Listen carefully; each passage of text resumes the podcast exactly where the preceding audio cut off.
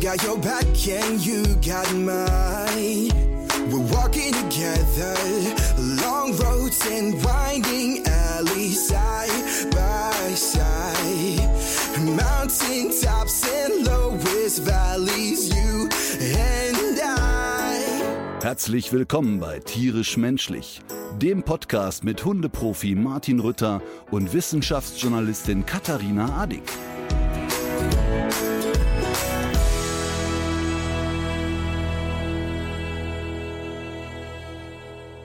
So, ich kann dir nur sagen, ich hatte eine zauberhafte Woche. Ich freue mich. Ist ja auch schon mal was Schönes, ne?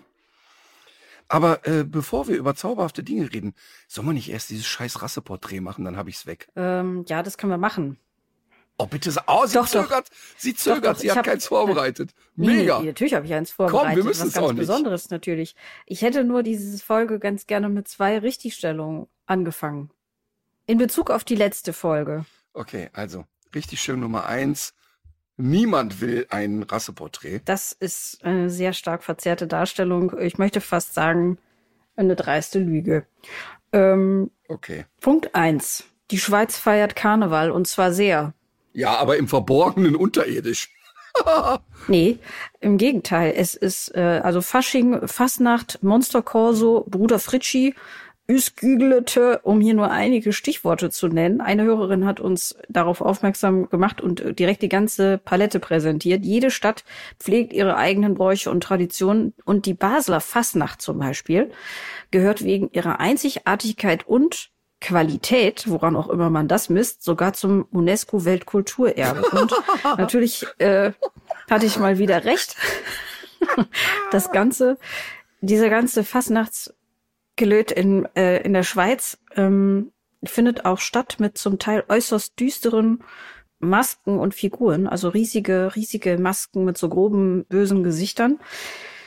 Und dann gibt es noch die Narenparty, ein Laternenfest, das tatsächlich ist auch gut, sehr jetzt, jetzt haben wir schön ja. aussieht. Halten wir kurz fest. Ich war Zeitzeuge. ich war Zeitzeuge. Man hat mir gesagt, äh, ganz St. Gallen wird in Karnevalslaune sein. Und das war, äh, ja, würde ich mal sagen, dass jede Beerdigung in Köln fröhlicher ist. Verstehe. Es gibt auch noch den Schnitzelbankabend und ich habe nicht nachgeguckt, was es ist, weil das, was in meinem Kopf ist, ist bestimmt, Was? ist bestimmt. Schnitzelbankabend?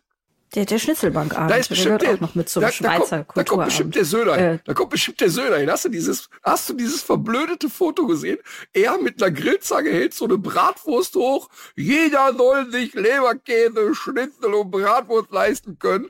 Ähm, okay, komm. Bildung muss sich nicht jeder leisten können, ist kein Problem. Äh, das Rentner, Sieht man an Söder, ja. das Rentner, das Rentner an Armut leiden, ist alles kein Problem. Wichtig ist der Leberkäse. Ey, mal, jetzt inzwischen glaube ich, ähm, also ich könnte mir wirklich gut vorstellen, dass da bald eine Krankheit diagnostiziert wird. Mhm. Es ist ja ganz witzig, weil es vergeht ja keine Missing X-Folge fast ohne irgendeinen Söder-O-Ton. Und wir haben jetzt am Sonntag ja die Folge zu Populismus ausgestrahlt. Und es ist einfach wirklich so. Wir versuchen jedes Mal irgendwie Söder zu umschiffen. Aber er macht es uns einfach so schwer. Das ist alles, was er twittert und sagt, ist wie für uns geschrieben. Das ist Wahnsinn und vor allem, das ist, das ist ja dann auch so plump. Das, und dann ist das ja wirklich, dann passt das ja auch so zu der Gestalt, ne?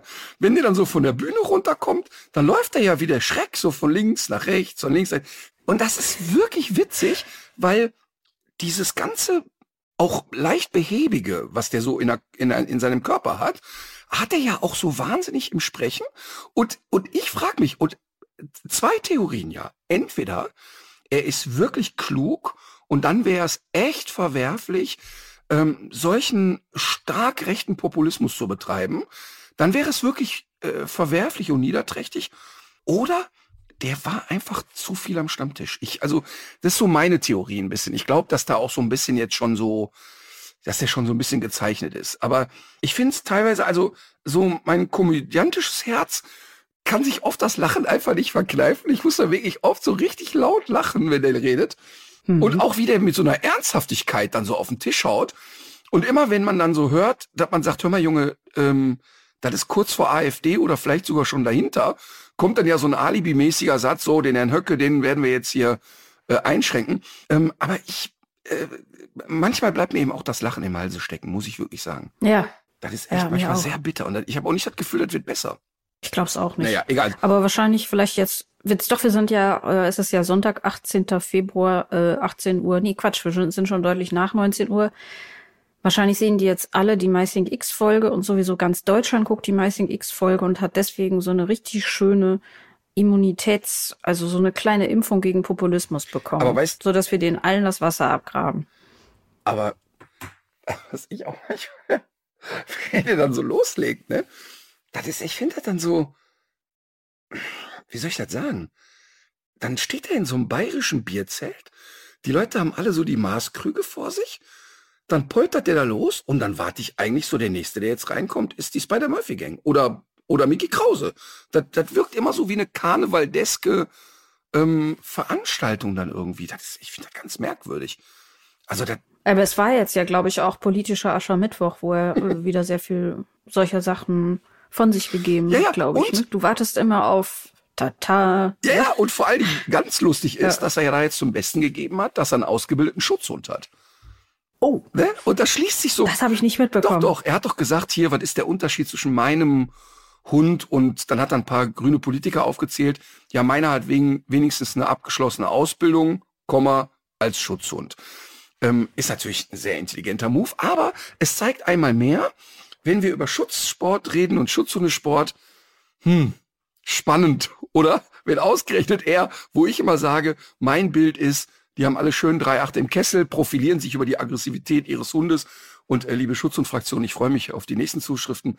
Äh, und da habe ich ihn so in der Tracht so richtig vor Augen. Ich hätte auch ein, ich hätte natürlich auch für möglich gehalten, dass er so ganz klassisch zwei Deutsch-Strata hat, die im Zwinger sitzen, mit der Lodenuniform losmarschiert. Das hätte natürlich auch sehr gepasst. Damit der Leberkäse immer frisch ist. Oh wei, oh wei, oh wei. So, Entschuldigung, du wolltest eigentlich zwei Dinge klarstellen. Es gibt also angeblich Karneval Ach, genau. in der Schweiz. Genau. Und äh, wir haben ja letztes Wo letzte Woche haben wir über den Sheltie gesprochen im Rasseporträt. Und dazu gibt es jetzt hier einen kleinen Nachtrag. Und zwar betrifft das die Gesundheit der Shelties. Und wir werden jetzt auch Ach, diesen okay. Teil, den wir jetzt aufnehmen, nochmal in diese Folge reinbasteln, weil das äh, darf nicht untergehen.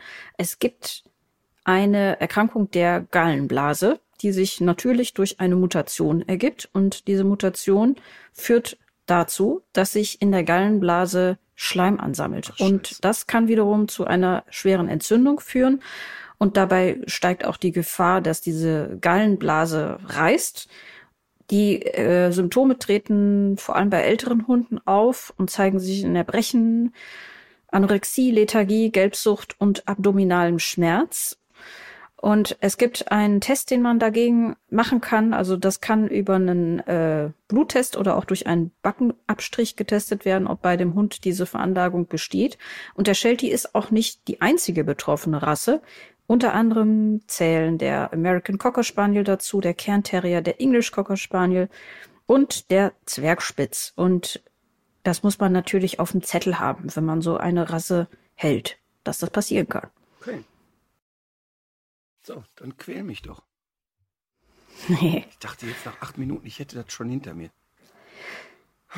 Übrigens auch zum Thema trockene Gliedmaßen ein kleines, kleine Richtigstellung oder ein Hinweis zumindest aus der Hörerschaft. Ich habe mich ja neulich mal gefragt, was eigentlich trockene Gliedmaßen sind und wurde dann von Pferde- und Hundehaltern darauf hingewiesen, dass das wohl das Gegenteil von ja, Feucht. so einem etwas lockeren Ge- Bindegewebe ist. Ja, also dass das irgendwie so eine ganz definierte, Kompakt. ganz definierte, nee, eher so drahtig, weißt du, wie so Läufer. Ach dass du so. so jeden Muskel und jede Sehne Ach sehen so. kannst und das, Ja, aber das Ja. sagt man ja, aber das sagt man ja auch tatsächlich im Kraftsport und im Bodybuilding, dass die ja auch die letzten Wochen ähm, versuchen tatsächlich wenig ähm, Flüssigkeit und wenig Unterhautfettgewebe. Ähm, dann sagt man auch, dass die gerade trocken sind sozusagen. mhm. Okay. Fox Terrier. Nee, also äh, der, der Hund äh, ist jetzt auch, der ist auch in der Schweiz beliebt übrigens, kommt aber nicht ursprünglich daher. Wir sprechen heute über die Standardnummer 194. Ich freue mich schon jetzt. Oh Ich hasse das so sehr. Ne? Ich bin so froh. Eines Tages werden wir 500 Folgen haben und dann gibt's das ja alles nicht mehr.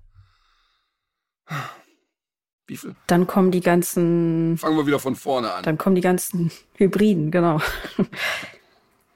Ich überlege mal, womit ich jetzt hier anfange. Das trifft mich ja einigermaßen unvorbereitet, dass wir jetzt das Rasseporträt so früh haben.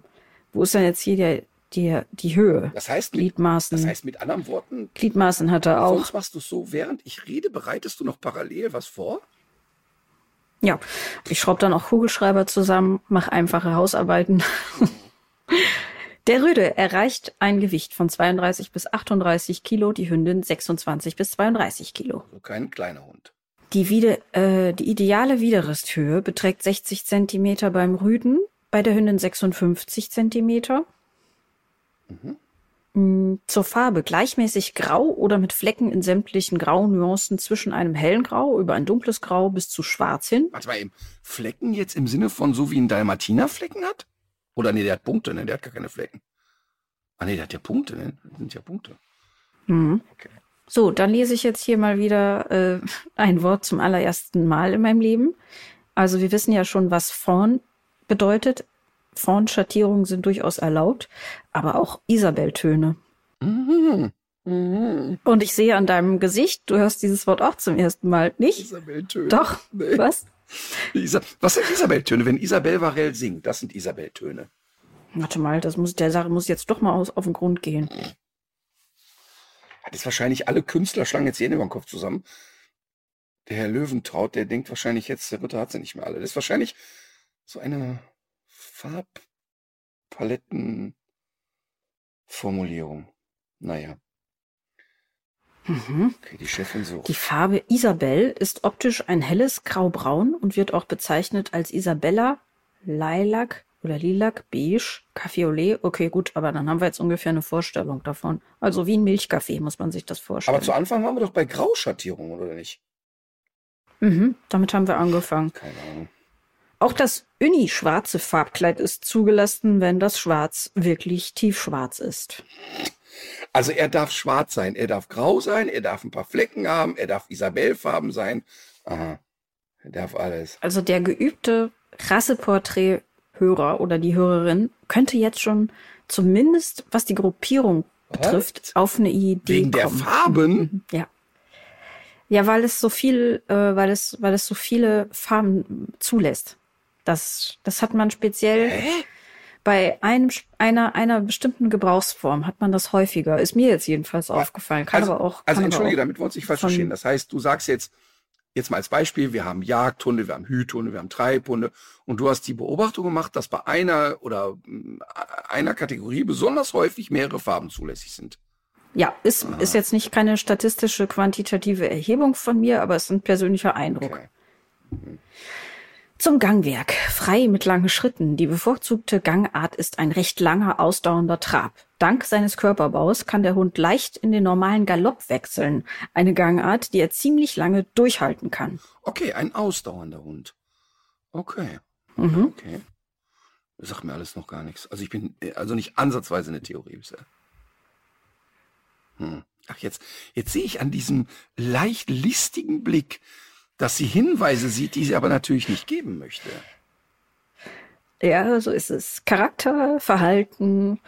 Die Aufgabe des Hundes mh, liegt im Führen und Bewachen der Herde. Ich gebe dir jetzt einen Hinweis. Führen und, Eine Arbeit, für die er sich führen und bewachen. Also wir sind Ja. dann eher beim Herdenschutzhund als beim Hüthund, sag ich jetzt mal. Dazu, dazu möchte ich mich jetzt an der Stelle noch nicht äußern. Eine Arbeit, für die er sich dank seiner Wachsamkeit, seiner Konzentrationsfähigkeit und seines psychischen Gleichgewichtes bestens eignet. Seine Fähigkeit zu lernen und Entschlüsse zu fassen, vereint mit Gelassenheit und Geduld, machen ihn zum idealen Wach- und Begleithund und befähigen ihn zu den unterschiedlichsten Aufgaben. Mit den Menschen geht er eine enge Bindung ein. Die Rasse darf nie aggressiv oder ängstlich sein, auch wenn eine gewisse natürliche Zurückhaltung den äh, Hunden als typisch nachgesagt wird. Übrigens, kleiner Lifehack. Ich finde, wenn man mal so ein Bewerbungsschreiben verfassen muss und so, so um, um konkrete Formulierungen verlegen ist, kann man da ruhig mal was aus dem FCI-Rassestandard rauskopieren. Meinst du nicht auch? Ja, ich war jetzt eine Sekunde abgelenkt, weil die Luna sich gerade zur Tür äh, verdrückt. Mhm. Das ist meistens kein gutes Zeichen. Meinst du, es kommt oben oder unten raus? Ja, auch im Moment, nee, die hält so quasi jetzt ein Ohr so an die Tür. Ich glaube, dass die Leni irgendwo hier rumlatscht. Dann ist die Luna ja immer ein bisschen on fire. Alles, was du da jetzt beschrieben hast, ähm, also so diese Charaktereigenschaften, sag ich jetzt mal, ne? Die sind ja eigentlich Mhm. alle sehr, sehr typisch für Herdenschutzhunde. Also ähm, nicht so schnell aus der Ruhe zu bringen, wenn dann aber richtig und so weiter. Ähm, also da bin ich jetzt eher bei einem Herdenschutzhund, aber diese ganzen Farben, die du beschrieben hast, das ist irgendwie, pff, ich habe überhaupt keine Idee. Okay, dann helfe ich dir jetzt mal ein bisschen. Es ist ein altes Tier, also eine alte Rasse. Ja, Sehr alt. ja das, kann, das kann ich äh, ehrlich gesagt nicht bewerten. Okay. Können wir es, Aber ich könnte dir jetzt was, ich könnte dir was übers Fell erzählen. ich dachte, jetzt kommt eine regionale Zuordnung. Aber gut, dann erzähl mir was Fell. Ach so, warte mal, das ist eigentlich eine gute Idee. Mit der regionalen Zuordnung. Aber das, das kann ich dir jetzt schon sagen, regionale Zuordnungen helfen sehr. Also wenn du jetzt kommst und sagst, ja, wir sind in Italien, dann würde ich sofort Maremano sagen, weiß aber, dass Maremano ja die Farben nicht stimmten, die du gesagt hast. Aber ich könnte dann zumindest, weißt du, also dann, äh, weiß ich nicht, oder wenn du jetzt sagst Russland, dann habe ich natürlich eher eine Vermutung. Aber Mhm. okay, sieh, wie überheblich sie guckt. Naja, überheblich. Das ist jetzt eine Fehldeutung. Ähm, Ja, komm, die Zuschauer sind schon oder Zuhörer sind schon eingeschlafen jetzt alle. Ich weiß nämlich, die meisten finden die das Rasseporträt so Darstellung der langweilig. Rasse. Die Darstellung. Die Darstellung der Rasse auf dem Bild eines bekannten Malers des 16. Jahrhunderts Oh. zeugt von den historischen Wurzeln dieses Hirtenhunds. Okay. Im italienischen Zuchtregister fanden die ersten Tiere im Jahr 1891 Erwähnung. Okay, also, wenn wir in Italien sind, das war ja gerade, das war ja wirklich ein Treffer gerade schon mal, ne? Wenn ich sag, wenn du Mhm. Italien sagen würdest. Aber der Maremano kann es nicht sein, weil der ja, der ist ja ganz normal, der Maremano ist es doch nicht, der ist doch immer weiß. Nee, Dann, nee, nee, sonst hätte ich schon äh, was gesagt. Also das ist, das, aber die Alpen- und Voralpenregion ist auf jeden Fall ein Tipp und man muss äh, sagen, dass der Hund auch über verschiedene Landesgrenzen verbreitet ist und ich glaube, dass es, also du, warst mit Italien ja schon auch auf der richtigen ach, Spur. okay, warte mal, können wir doch noch mal über das Fell reden. Es gibt ja eine Hunderasse, ähm, der, der Commodore, der sieht ja aus, als hätte der die Dreadlocks geklaut, sozusagen. Ähm, Mhm. Und hat dieser Hund, über den wir jetzt gerade reden, auch so ein bisschen, sieht er so aus, als hätte er sehr lange in einem Studentenwohnheim versucht, sich Dreadlocks zu formen. Der sieht so aus, als wäre der sehr lang nicht mehr gebürstet, ein bisschen zerrupft aus. Äh, Das geht in die richtige Richtung. Okay. Sehr zum Haarkleid, sehr reichlich, sehr lang und je nach Körperregion verschieden. Es ist von harscher Textur, ähnlich dem Ziegenhaar, mit welligen Flocken auf der vorderen Körperhälfte, während es von der Mitte des Brustbereichs nach hinten wollig ist und breite Zotten unterschiedlicher Länge je nach Alter des Hundes bildet. Das wollige Fell unterliegt nicht dem Haarwechsel und verfängt sich mit der Unterwolle, die ziemlich lang und weich eine Art Filzhaarmatten Ja. formt, die als sehr nützlicher Schutzmantel dienen. Jetzt weiß ich's. Also es ist so, wenn man den so anguckt, dann denkt man, meine Oma hätte gesagt, nee, da packe ich nicht dran. Ne? Das sieht irgendwie so aus, so, so wie ein bisschen, wie heißt das Zeug denn, wo man, ähm, so Dämmwolle, so wo man sagt, das packt man irgendwie automatisch nicht an. Ähm, dann würde ich äh, an ein, Glasfaser meinst du, oder? ja, irgendwie, nee, nicht Glasfaser. Was, weil Glasfaser ist doch was, was hier für Internet ist. Glaswolle. Äh, Glaswolle, genau. Ja. Äh, ich würde dann, äh, also jetzt haben wir es aber, glaube ich, jetzt, ich würde sagen, es ist ein Bergamasker. So ist es. Ja. Ähm, aber da muss ich wirklich sagen, dass ähm, ich auch die ganze Zeit nicht den blassesten Schimmer hatte und Italien war jetzt einfach doof in die Tüte gemüllt. Ähm, Mhm. aber Mehr Glück als Verstand. wie immer halt, ne? Ich habe übrigens, ich habe am, äh, ich habe am Wochenende Show gehabt in Berlin, erzähle ich gleich von. Und äh, ich hatte ganz, ganz tolle Gäste backstage. Und eine von denen hat gesagt, naja, äh, es ist so toll, dass du dich für den Tierschutz einsetzt, weil bei dir hat man ja sofort so eine Kompetenzvermutung. Vermutung. Das reicht. Und, und mit Das so reicht völlig aus. frechen Grinsen im Gesicht, das war sehr lustig. Ähm, nee, also ich habe äh, Bergamaska ähm, tatsächlich, glaube ich, noch nie einen im Training gehabt. Ähm, ich kenne die von Ausstellungen. Ich habe ja früher öfter bei der VDH-Messe in Dortmund Vorträge gehalten. Und da sind mir auch schon mal Bergamasca begegnet. Ich, die, die lagen da aber für mich unauffällig rum. Ich hatte an diesen Ständen oder an diesen Rasseständen da jetzt nicht so das Gefühl, dass da wahnsinnige Hektik ausbricht. Ähm, kann also aus eigener Erfahrung wirklich gar nichts zu der Rasse sagen. Ähm, aber natürlich ist alles das, was wir jetzt wissen über die Geschichte, wozu sind sie gemacht, die Eigenständigkeit, kann man ja fast davon ausgehen, dass die so die typischen Herdenschutzeigenschaften haben. Was aber interessant ist, ist, die Formulierung gehen eine enge Bindung ein. Ähm, was mhm. ja doch einige Herdenschutzhunde dann auch nicht so machen. Ne?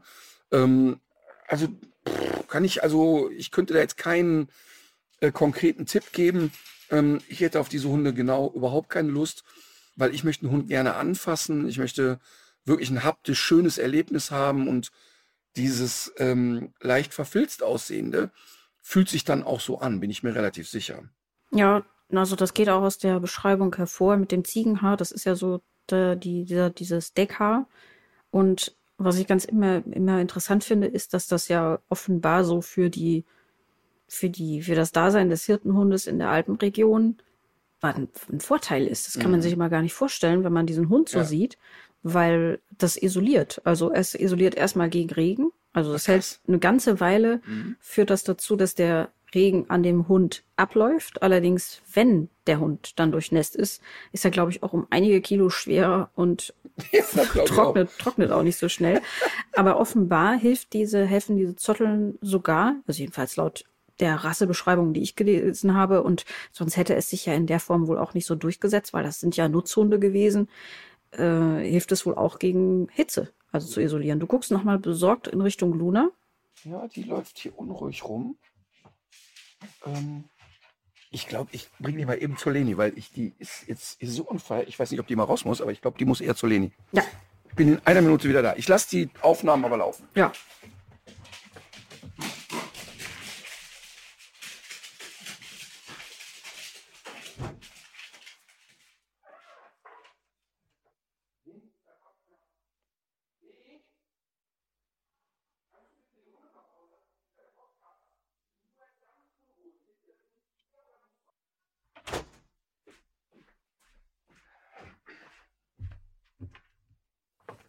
So, da ist er wieder.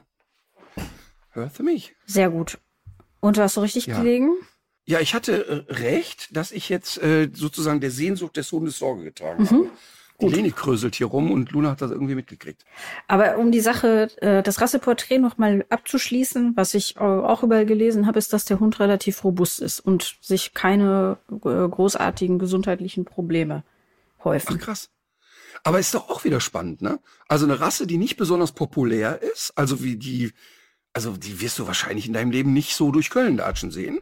Ähm, interessanterweise kaum oder keine signifikanten Erkrankungen. Also entweder weil sie nicht registriert sind oder weil sie einfach nicht stattfinden. Ja, also was ich gelesen habe, auch über die Entwicklung der Rasse, dass die ja mit den Hirten immer so weitergezogen sind und dass denen auch lange Zeit eben egal war, wie die heißen und die immer mal wieder was Neues ja. eingekreuzt haben, weil die es einfach auf verschiedene gesundheitliche Eigenschaften und Robustheiten auch abgesehen hatten. Naja, weil Übrigens, das, die gute alte Zeit, wo es um den klaren Verstand eines Hundes ging. Weißt du, also ja. wenn du, wenn du dir überlegst, wenn wir uns heute nochmal den deutschen Schäferhund angucken, also nicht nur von den wahnsinnigen gesundheitlichen Problemen, aber auch wie viele deutsche Schäferhunde es gibt, die ein ganz dünnes Nervenkostüm haben. Und das ist absolut untypisch für diese Rasse. Ich meine, das waren wirklich gut und sachlich und sicher arbeitende Hunde. Und es ist völlig absurd, was daraus gemacht wurde, ne? weil es einfach überhaupt nicht mehr, weil die überhaupt nicht mehr in Arbeit sind. Also das ist krank. Ja. So, pass auf, ich habe was Schönes für dich ich war auf Tour und wir haben Geschenke bekommen. Hallo Katharina und hallo Martin. Ich möchte euch einfach mal Danke sagen für euren sehr unterhaltsamen und gleichzeitig sehr leicht, sehr lehrreichen Podcast Tierisch Menschlich. Die Fotos sind für euch, die sind selbst gemacht mit meiner Digitalkamera. Viele Grüße, Julia aus Berlin. Ich zeige dir sie. Ich zeige dir die Bilder. Eine oh. Pflanze. Ja, sehr Blume. schön. Sehr, sehr schön fotografiert. Und hier eine zweite Blume. Du darfst dir dann später aussuchen, welches der beiden du gerne haben möchtest. Ich nehme die rote. Das habe ich mir fast gedacht. Naja. Hätte ich auch gern gewollt. Egal, soll mir nicht so sein. So, pass auf. Und dann habe ich noch ein Geschenk. Das habe ich aber nicht ausgepackt. Ich pack's jetzt hier mit dir aus. Ich hatte Ja. Show in Hannover und kam raus. Und dann klemmte dieses Paket an meiner Windschutzscheibe. Und da drauf steht für Martin Rütter und Katharina Adig. Wollte ich dich dran teilhaben lassen. Ich knistere Ähm, knistere. Ja, Hauptsache, da sind jetzt keine Milzbrandbakterien drin äh, äh, oder sowas. Ich bin entspannt. So, dann wollen wir doch mal sehen. Guck, das sind einfach selbst gestrickte Socken. Wow. Aber das ist deine Größe. Ich habe doch gar nicht so große Füße. Ich habe doch wirklich keine großen Füße. Das ist, das ist trotzdem, ist das, ist das, ist das doch wohl eher du als ich. Ja, warte mal, gucken wir mal. Ich glaube, die ist eine Einheitsgröße. Guck, der ist doch auch hier. Also eine ist blau und eine ist so in, Aber schön. in Pastelltönen. Aber kann ich den Wow. jetzt mal als erster aussuchen? Äh, ja, bitte? Ich würde jetzt eher diese Pastelltöne nehmen. Ja, mach das auch. Das passt gut zu dir. Also, vielen lieben Dank. Warte, ich gucke mal eben, ob noch ein Briefchen drin ist. Ah ja, guck mal, ist ein Zettel drin. Also ein, ein kleiner Abrisszettel. Danke für den schönen Abend, äh, also in Hannover, und für die vielen Stunden Podcast. Hm, das blaue Paar Socken ist für Martin. Aha.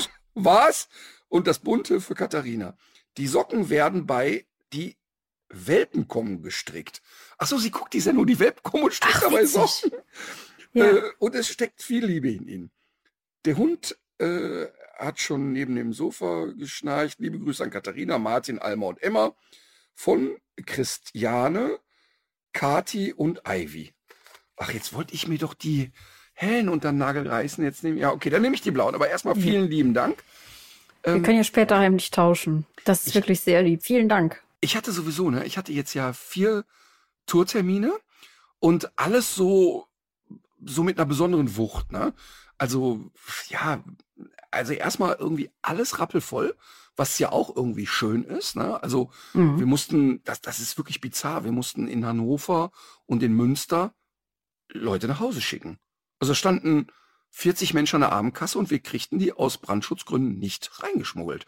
Also Mhm. gab es irgendwie, Veranstalter war da sehr klar. Ähm, ich hatte das vorher gepostet, aber trotzdem sind Leute gekommen. Ähm, also Münster, Hannover, dann ging es nach Magdeburg und es gipfelte dann in Berlin. Und Berlin, machen wir uns nichts vor, ist halt ein Riesenbums. Und wenn da 8.500 Leute sind, hat das natürlich auch nochmal eine besondere Kraft. Aber Berlin war deshalb für mich so, also die Abende waren alle toll, aber der Tag in Berlin war für mich halt so besonders. Marlene ist mit einer Freundin mit dem Zug dahin gekommen. Das ist ja immer schön, wenn die Kids dabei sind. Und dann Ja. hatte ich äh, wirklich tolle Gäste backstage. Also, ähm, also Frenzy Kühne war da, haben wir ja schon mal das Buch empfohlen, ähm, wo es darum geht, dass Frauen in Bewerbungsgesprächen Sachen gefragt werden, die Männer nie gefragt werden. Ja. Ähm, ich glaube, war, sie war die erste äh, Frau, die in Deutschland in einem DAX-Unternehmen im Vorstand saß. Ähm, ist jetzt bei der Firma Edding. Ähm, dann war Annika Decker da, eine sehr kluge Drehbuchautorin, die den Rechtsstreit mit Til Schweiger geführt hat, wo es darum ging, dass Ah, ja, ja. wo es darum ging, dass Autoren vernünftig honoriert werden und angemessen Mhm. honoriert werden. Sie war da sehr, sehr mutig, weil wenn man als Drehbuchautorin einen Rechtsstreit gegen einen äh, ja doch sehr mächtigen Produzenten wie Til Schweiger führt und sagt, hey, ich fühle mich hier einfach nicht fair behandelt, ähm, dann hat das natürlich ein Risiko. Und es kann natürlich auch dazu Ja. führen, dass andere Produzenten sagen, nee, so eine Querulantin buchen wir nicht mehr. Ähm, Genau. Und es war auch in der Phase so, dass sie da ganz schön zu knabbern hatte. Jetzt inzwischen ist die aber wieder sehr gut gebucht und die Leute äh, bewerten sie einfach nach ihrer Qualität und sie ist einfach eine tolle Autorin. Ähm, und Regina Halmich war da, ehemalige äh, Boxweltmeisterin, die Stefan Raab damals gezeigt hat, dass Frauenboxen doch eine gewisse Wucht hat. ähm, Ich erinnere mich. Ja. und und äh, das war total schön irgendwie, weil das so, ich fand das so schön, ich hatte viele Leute da backstage und so, aber was für mich irgendwie besonders war, da muss ich dir ehrlich mal sagen, ich freue mich dann so sehr, dass da drei so Frauen stehen, die so eine Wucht einfach haben und die für mich so ein Sinnbild von so einem auch gesellschaftlichen Wandel sind. Also, wo einfach klar ist, ey, die haben wirklich eine Relevanz und die machen etwas, was tatsächlich ähm, Männer lange Jahre besser konnten als Frauen. Die Netzwerken nämlich geil. Und bei Männern ist das ja immer so selbstverständlich. Weißt du, also keine Ahnung. Klassiker, wir haben einen Lichttechniker. Boah, der Ton könnte ja auch mal, ey, ich habe einen Kumpel, der macht Ton. So schnell kannst du gar nicht gucken, wie der seinen Kumpel anschleppt. Und bei Frauen ist dieses, äh, da hat Caroline Kebekus ja auch ein Buch drüber geschrieben, das heißt irgendwie so sinngemäß, es kann nur eine geben. Haben wir auch mhm. schon mal drüber gesprochen, dass ich ja oft in Fernsehsendungen, in sogenannten Panel-Shows war, also wo Leute in so einem, ja, auf, in einem Panel sitzen, wie nennt man halt, keine Ahnung, man sitzt da irgendwie rum in der Spielshow. Und wenn es dann um die Besetzung geht, und dann ist eine Frau besetzt worden und drei Männer, und dann sagst du, ja, ach, wir könnten doch die Miriam Böss noch einladen. Und dann kommt, hä, wir haben doch schon eine Frau. Also, weißt du, wo so einfach klar ist, es gibt Platz für eine. Ähm, und das wandelt sich ja gerade. Das muss man wirklich sagen. Da ist ein Wandel da. Und diese drei, die, finde ich, die stehen so dafür. Ne? Ich fand das total toll, dass die Backstage waren. Und ähm, die Frenzy kenne ich ja schon ein bisschen und mit Annika Decker und Regina Heimich habe ich ein bisschen geschrieben und jetzt aber das erste Mal persönlich getroffen. So, das war irgendwie cool. Und dann äh, das Besondere war aber, dass ich Leonie getroffen habe. Ähm, und Leonie war, ähm, das war so eine schöne Begegnung. Sie hatte, also Leonie ist elf und ähm, Leonie hat ja eine, eine wirklich sehr ernstzunehmende Erkrankung und wir sind so im Austausch und äh, sie kommt uns ab und zu besuchen und so. Und sie hatte mit drei Freundinnen einen Tanz vorbereitet und hatte dann so, Ach, cool. die hatten dann so Fächer und an den Fächern waren so lange Bänder ähm, oder so Gewänder dran. Und dann haben die ähm, ganz süß für mich backstage etwas vorgetanzt und hatten ein, ein Banner gemacht, ein professionelles Banner mit Adoptieren statt Produzieren, Stopp die Tierquälerei. Wow. Und haben dann da getanzt und ich habe einfach wieder geheult natürlich. Ne? Und ja. ähm, sie hatte noch 20 andere Kinder dabei und 20 Eltern und keine Ahnung. Und das war so rührend, ähm, weil sie sich jetzt vorgenommen haben, sie werden jetzt also regelmäßig auf Stadtfesten und sonst wo tanzen und da Gelder für den Tierschutz sammeln. Und es ist, das ist das ja war so schön. Ne? Und dann hat sie ähm, für die ganze Crew hat sie ähm, vegan gebacken und ähm, ich werde ihr jetzt schreiben, weil sie hat so vegane Amerikaner gemacht, die waren einfach spektakulär lecker und wir haben so eine Stunde miteinander verbracht und es war so schön wieder und und die die Leonie ist ein Mensch, die unfassbar mein Leben bereichert. Also immer wenn ich zu ihr Kontakt habe, denke ich, boah, wow, was so ein kleiner Mensch für eine Kraft haben kann und wie und wie lustig die ist. Die hat dann immer so, die ist dann manchmal sehr schüchtern, aber dann hat die auch so was Verschmitztes. Und äh, da Marlene da war, hat sie auch Marlene mal kennengelernt und so. Und das war total schön. Ähm, also Berlin war wirklich sehr besonders. Das ist immer noch für mich ja e extrem unglaublich eigentlich, wenn ich in so eine Halle komme und ja, ich habe da jetzt schon, weiß ich nicht, das achte Mal in dieser Halle gespielt, aber trotzdem ist es immer wieder für mich schräg, da durchzulatschen, sehe die ganzen Stars, die da waren, auf einmal ist der Bums da voll. Das ist total schräg. Und dann gibt's in Berlin ja immer den individuell bemalten Berliner Bären. Weißt du, die, die, da habe ich ja schon sieben Stück auf dem Kamin. Ah, ja, stimmt. Und jetzt gab's den achten und der ist dann immer dem Programm entsprechend bemalt und so. Also das war so ein richtiges Highlight. Wir hatten jetzt in der Woche ähm, auf vier Veranstaltungen über 20.000 Zuschauer, was erstmal für, für mich immer noch unfassbar ist einfach. Aber es war so ein richtig krönender Abschluss. Und ich habe auch gemerkt, dass die Crew das so genossen hat. Ne? Für die ist das natürlich auch mhm. geil. Wir kommen da rein und wir beschallen so eine Halle und wir machen tolles Licht und so. Das war irgendwie sehr, sehr schön. Und wir haben auch noch boah, ziemlich lange da, ich glaube bis zwei Uhr nachts da in der Halle gesessen und einfach so rumgehockt und das genossen. Also einfach wirklich schön. Das war, ich war natürlich auch total K.O. nach der Woche jetzt, aber das war total schön. Und dann eben noch so zu seiner Sahnehäubchen, dass Leonie da war. Also äh, eigentlich kann man nach so einer Veranstaltung sagen, so Leute, das war's. Das wäre so ein, Aber ernsthaft, das wäre wirklich so ein Moment, wo ich so sagen würde, boah, wenn, wenn es mal so den letzten Moment oder die letzte Show geben würde, ne? Dann war gestern mhm. oder, oder am, am Samstag in Berlin, ähm, war tatsächlich genau das so ein Moment, wo ich am Ende mhm. da stehe und sehe, wie die Sattelschlepper rein und rausfahren und die Gabelstapler und auch mir so viele Leute bei Instagram schreiben und alle so, dann stehen da 8000 Menschen auf und sind gerührt und haben Spaß gehabt, haben zwei Stunden durchgelacht. Ähm, das ist dann so befriedigend, dass ich sage, ja, jetzt kannst du eigentlich, jetzt kannst du zurücktreten, jetzt ist eigentlich Schluss. Das ist schön. Das ist echt Ja, verstehe ich. Ja. Aber es ist ja nicht vorbei, es geht ja weiter. Ja, es ist ja nicht vorbei, aber trotzdem muss man ja den Gedanken auch mal zulassen. Ne? Mhm, also, weil ja, das klar. ist ja klar. Also ich werde das ja auf keinen Fall so lange machen, bis die Leute sagen, jetzt nervt's. Also ich, also ich werde, also das finde ich ja immer, wenn, ähm, ob es Sportler sind, die so den Moment verpassen, oder ob es ähm, Musiker sind oder so, ne? Wo du so sagst, ja, ey, komm, das war doch so geil irgendwie früher und warum muss man jetzt das so lange machen, bis alle nur noch sagen, ja, hm, ach, ich gehe da noch hin, weil er schon nach Erde riecht. Ich kann sagen, ich habe ihn noch gesehen, aber ansonsten gibt's eigentlich keinen Grund mehr. Und das werde ich so nicht machen. Also ich bin mir sicher, dass ich das sehr aktiv zu einem Zeitpunkt beenden werde, wo eigentlich noch alles im Lot ist. Ja. Aber die Tour geht weiter und unsere Ja, ja. Live-Podcast-Tour geht äh, gerade erst los, beziehungsweise fängt bald an. Genau, also da setzt man natürlich noch mal Also jetzt noch nicht. Genau. Ach so, hast du jetzt schon Angst, dass ich, hast du jetzt schon Angst, Ja, dass ja. ich, nein, ich werde doch, wenn ich sagen werde, so Leute, das war's mit der Tour, dann werde ich doch nicht, dann werde ich mich doch nicht in den Schuhkarton legen und nichts mehr machen. Das, aber, aber ich könnte mir vorstellen, dass ich das Tourleben beenden werde, bevor dieser Punkt kommt, wo die Leute sagen, na ja, komm, ey, jetzt ist auch mal gut. Und das, das werde ich auch spüren. Ich werde spüren, das wird sich dann für mich irgendwann richtig oder falsch anfühlen.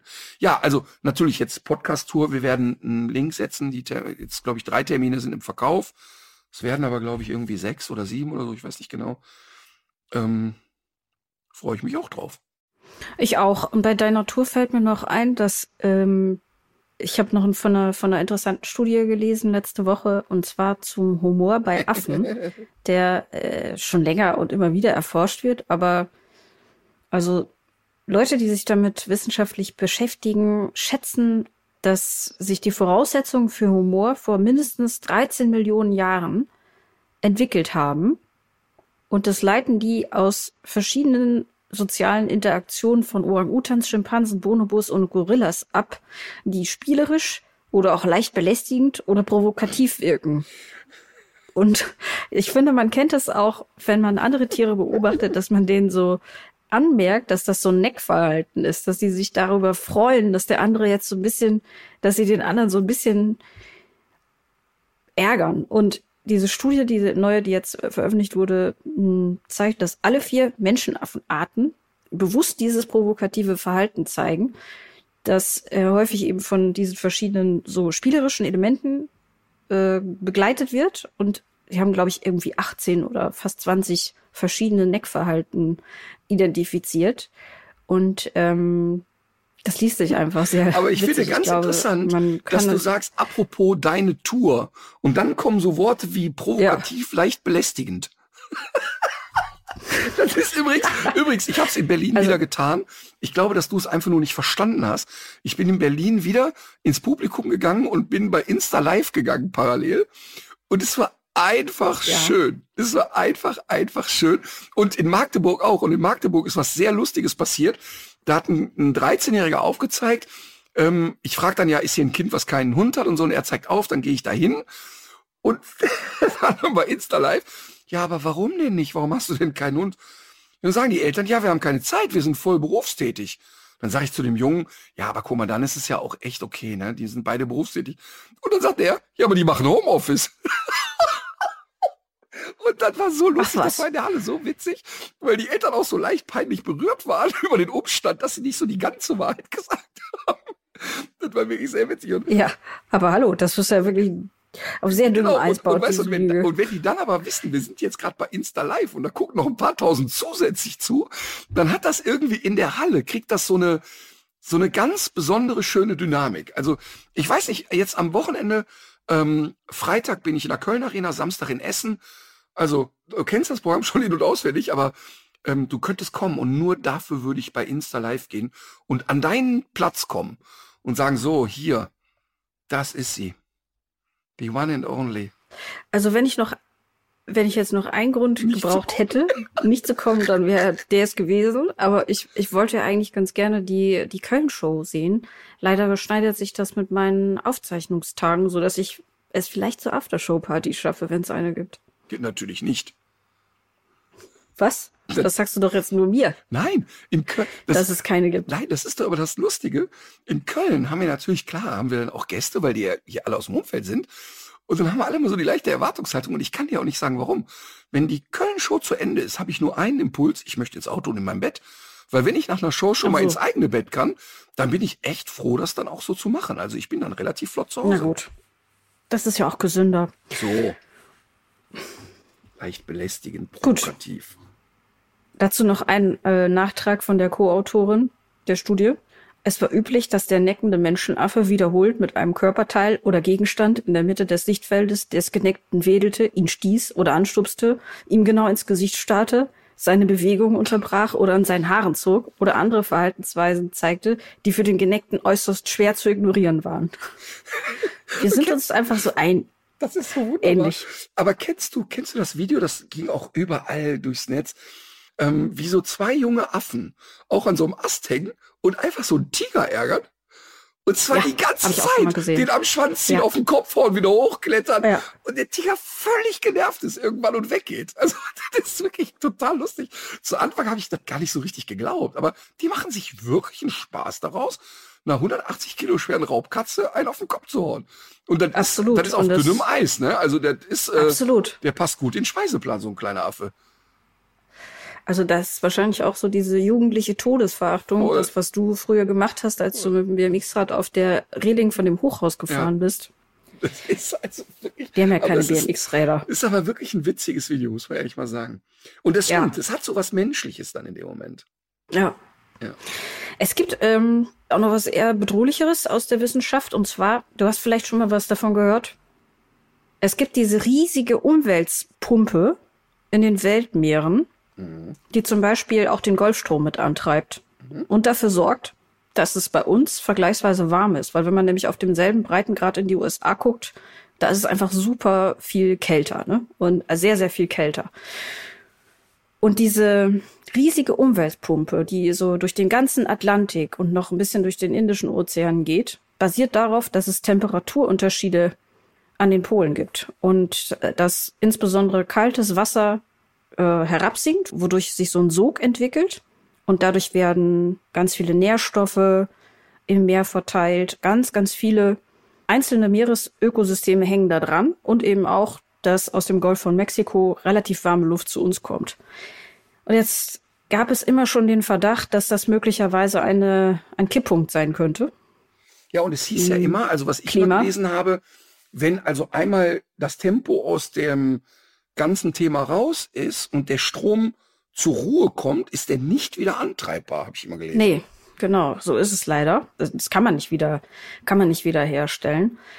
Und das ist ja das Gefährliche an diesen Klimakipppunkten. Da wird immer diskutiert, wann tritt jetzt was ein, welche Kaskadeneffekte hat das, welcher Klimakipppunkt schiebt den anderen wieder an.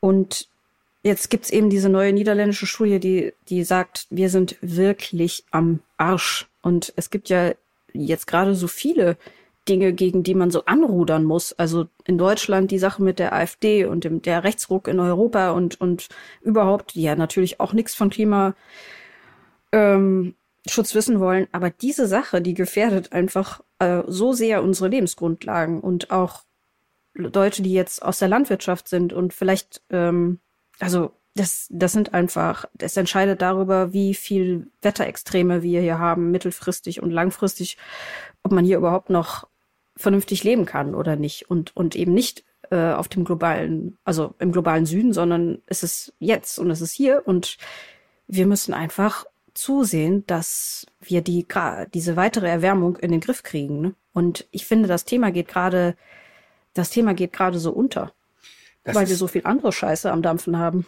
Aber genau das ist es ja, ne? Du weißt ja gar nicht, wo du zuerst hingucken sollst. Ja. Ähm, und was ich mich aber mal gefragt habe zu dem Thema so Klimakatastrophe und alles ändert sich und so, ne? Und, und Dinge kippen irgendwie. Und ähm, so, ich, ich, das ist ja wirklich, aber wie meine Oma dann immer erklärt hat, ja, wenn da zu viele Fische und zu viele Enten auf dem Teich sind, die scheißen in den Teich und dann kippt der um. Dann geht er kaputt. Ja. Das war immer so ihre Redensart. Und was ich mich aber jetzt gerade gefragt hat, jetzt habe, Jetzt hat ja die, die Erde sich über zig Millionen Jahren sich so zu dem entwickelt, wie sie dann irgendwie funktioniert hat.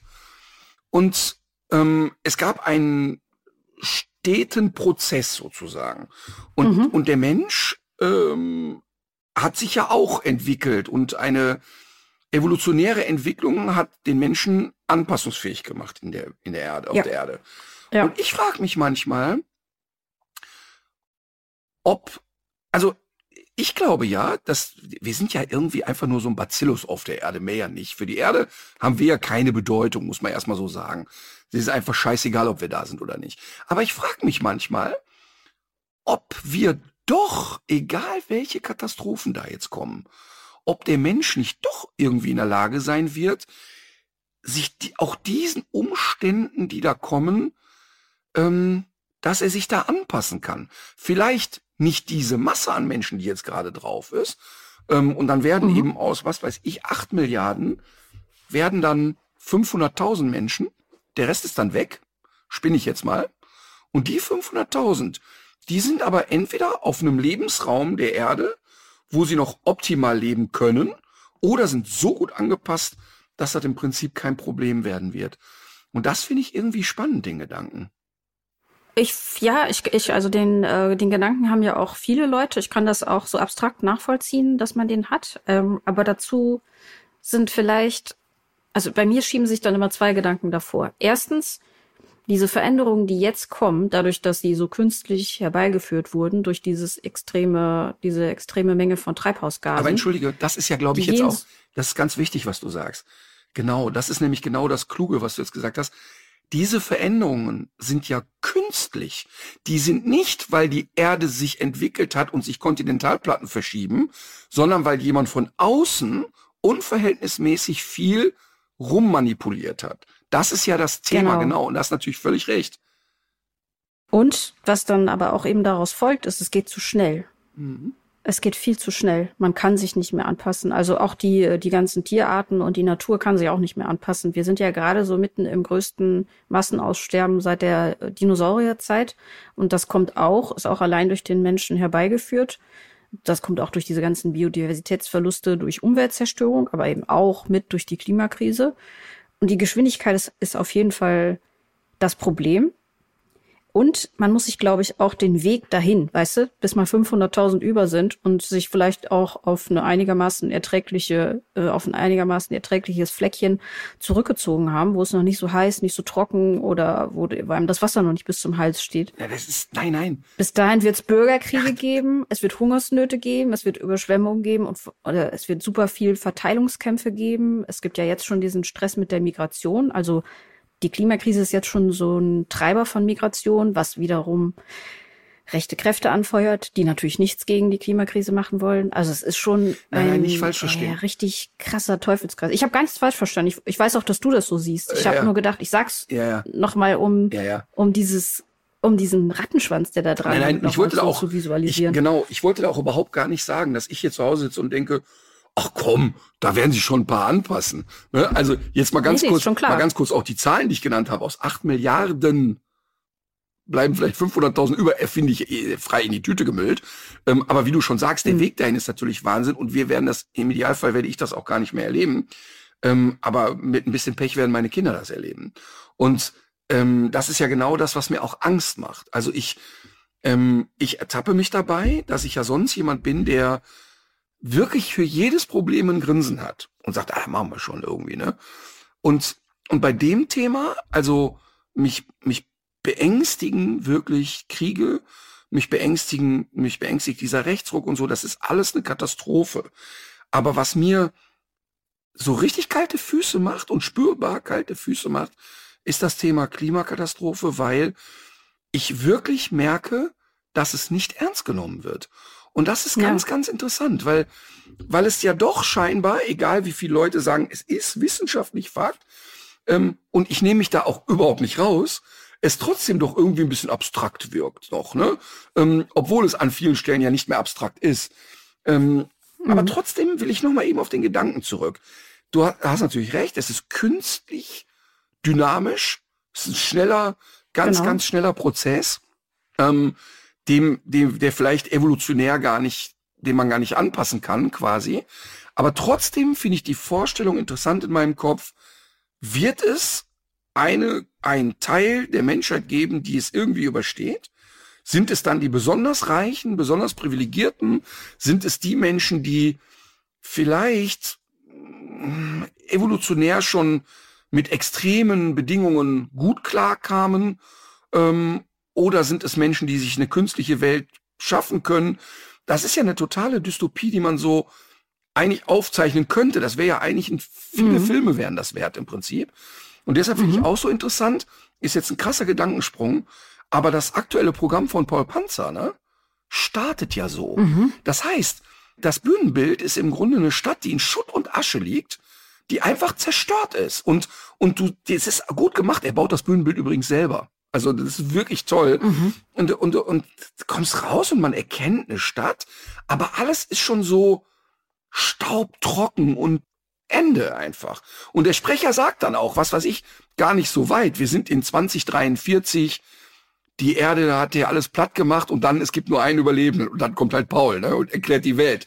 Das ist natürlich sehr lustig, ja. aber aber trotzdem ist das ganz spannend, dass jemand wie er, der ja eh ein sehr denkender Mensch ist, das als Programmtitel wählt. Und sein Programm heißt Apokalypse. Also da, da, mhm. das sagt's ja auch einfach. Das ist ja eine Apokalypse, die da auf ja. uns zurollt gerade. Und, ja, so ist es. Und mir macht das wirklich manchmal Schiss, muss ich ehrlich sagen. Ähm, aber andererseits denke ich auch immer, irgendwie habe ich auch so ein bisschen so kindliches Vertrauen an die Menschen. Das hat jeder, das hat jeder und das ist das große Problem. Ähm, weil das so ein optimistische ne? Wahrnehmungsverzerrung ne? ist. Genau. Und die, das ist aber so so ein bisschen, also ich habe das mittlerweile auch nicht mehr, vielleicht zwischendurch dann doch mal so unterbewusst, aber es ist so wirklich so, als würde man in einem Bus sitzen und der steuert auf ein auf eine Schlucht zu und man sieht, dass der Busfahrer aber nichts dagegen unternimmt. Ja, aber spannend ist, aber aber spannend ist, dass parallel läuft die Karawane zieht weiter der Sultan durch, ne? Also es, es geht ja mit, es mhm. wird ja mit einer gewissen Fröhlichkeit weitergemacht. Und das tue ich und das tun viele andere. Ähm, und vor allen Dingen finde ich, und das finde ich irgendwie so hart nach wie vor.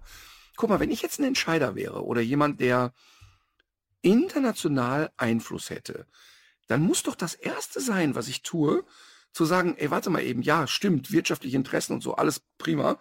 Aber ich muss doch den Gedankengang haben, lass uns doch etwas entwickeln, was ein Wirtschaftszweig ist und Wirtschaftszweige so gestalten, dass sie nachhaltig sind und dass wir sagen, hey, guck mal, das, was wir jetzt hier gerade machen, trägt dazu bei, dass wir erhalten bleiben, also die Menschheit erhalten bleibt, ähm, aber trotzdem ist das wirtschaftlich interessant. Und das muss doch möglich sein.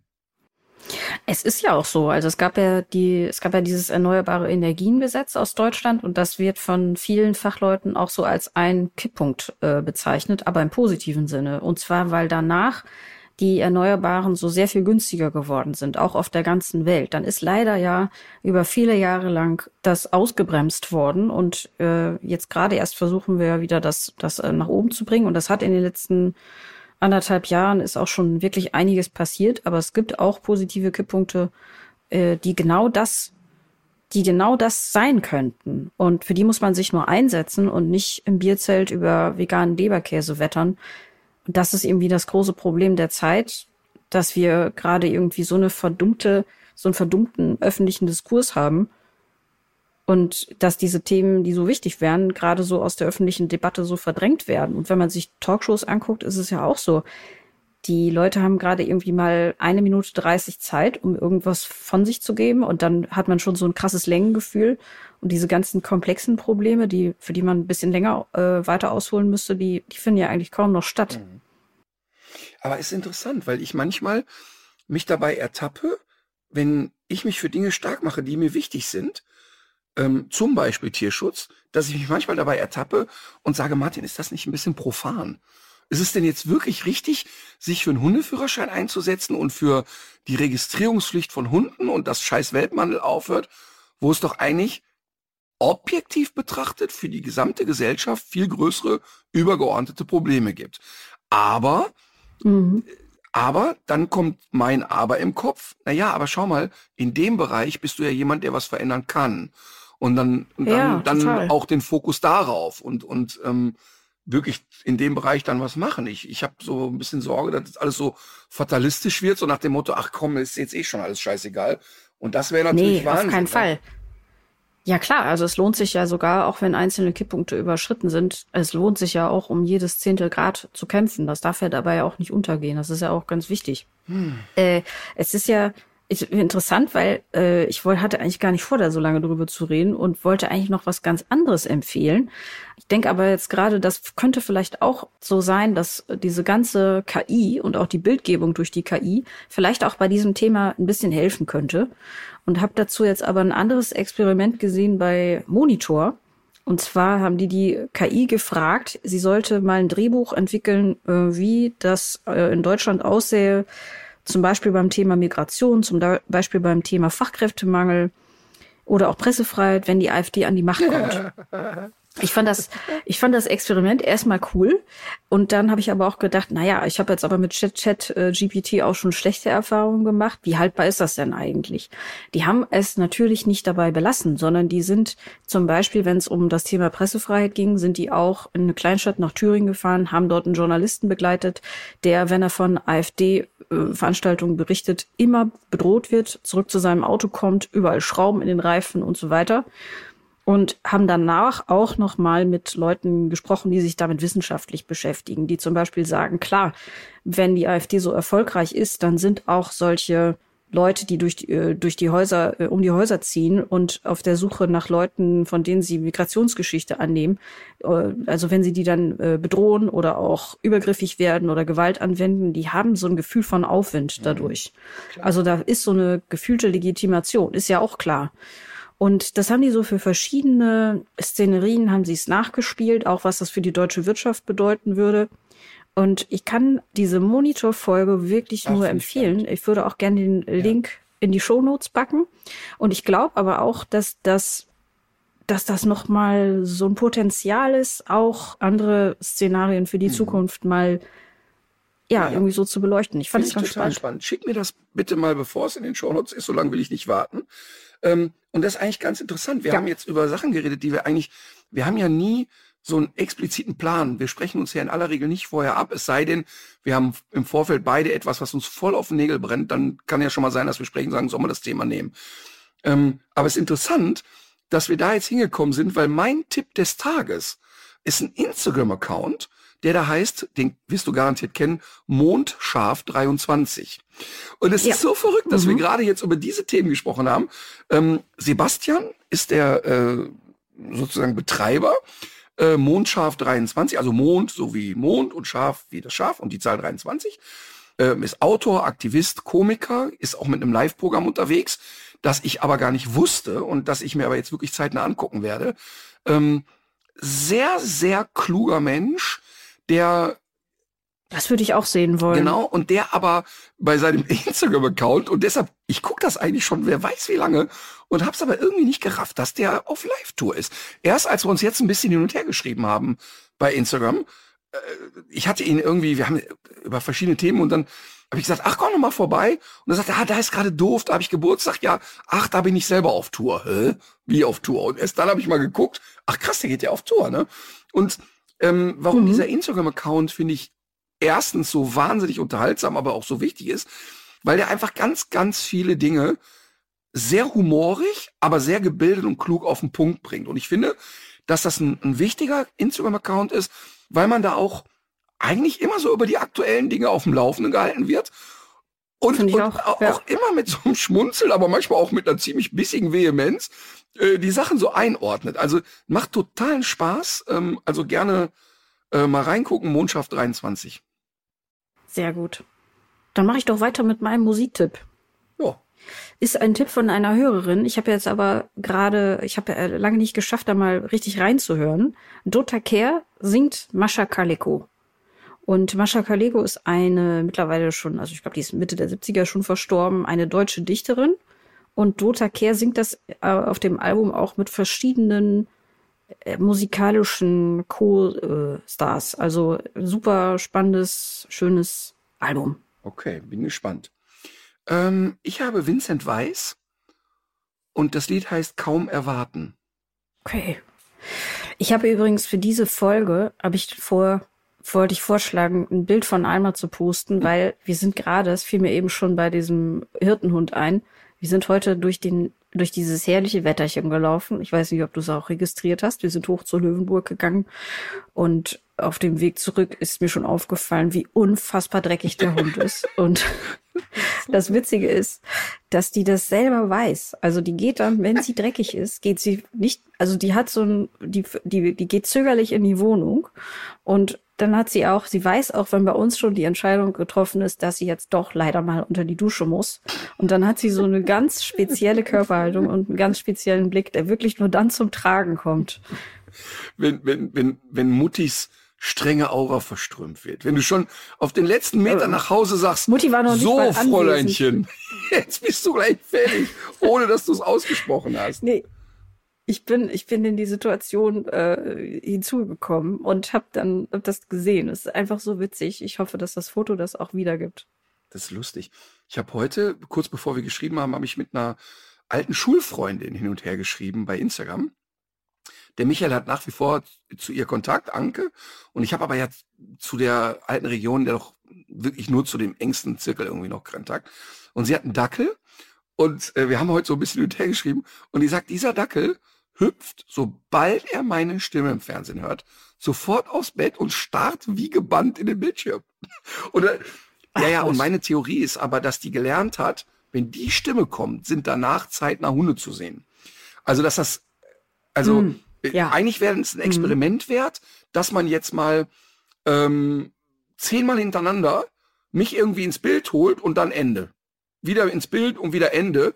Ob die dann irgendwann sagt, naja, das lohnt sich jetzt auch nicht mehr. Also ich glaube, dass die Konditionierung ist, Martin gleich, da kommen Hunde.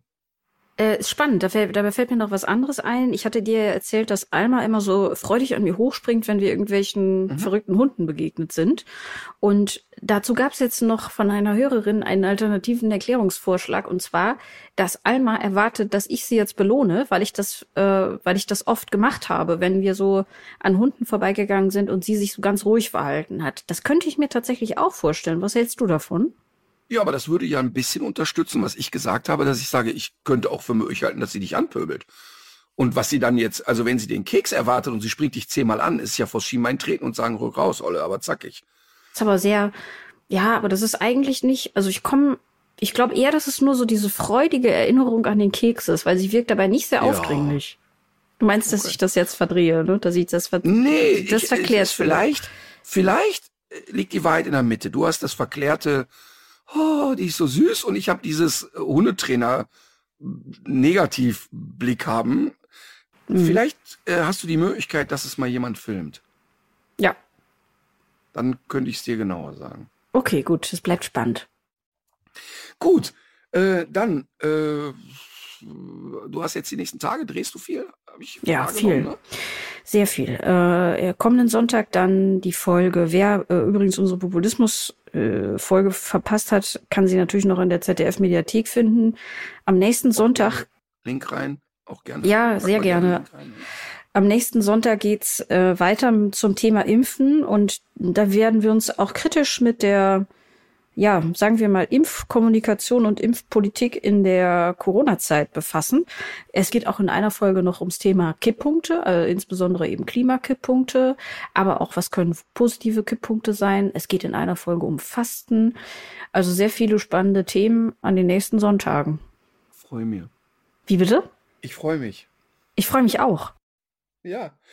Also ich habe ich hab jetzt übrigens zwei äh, freie Tage vor mir. Ach, sehr gut. geht. Und ich werde, oder ich habe mir wirklich vorgenommen, wenig bis gar nichts zu tun. Guter Plan. So. Ja, mit anderen Worten, legt euch wieder hin. Legt euch wieder hin.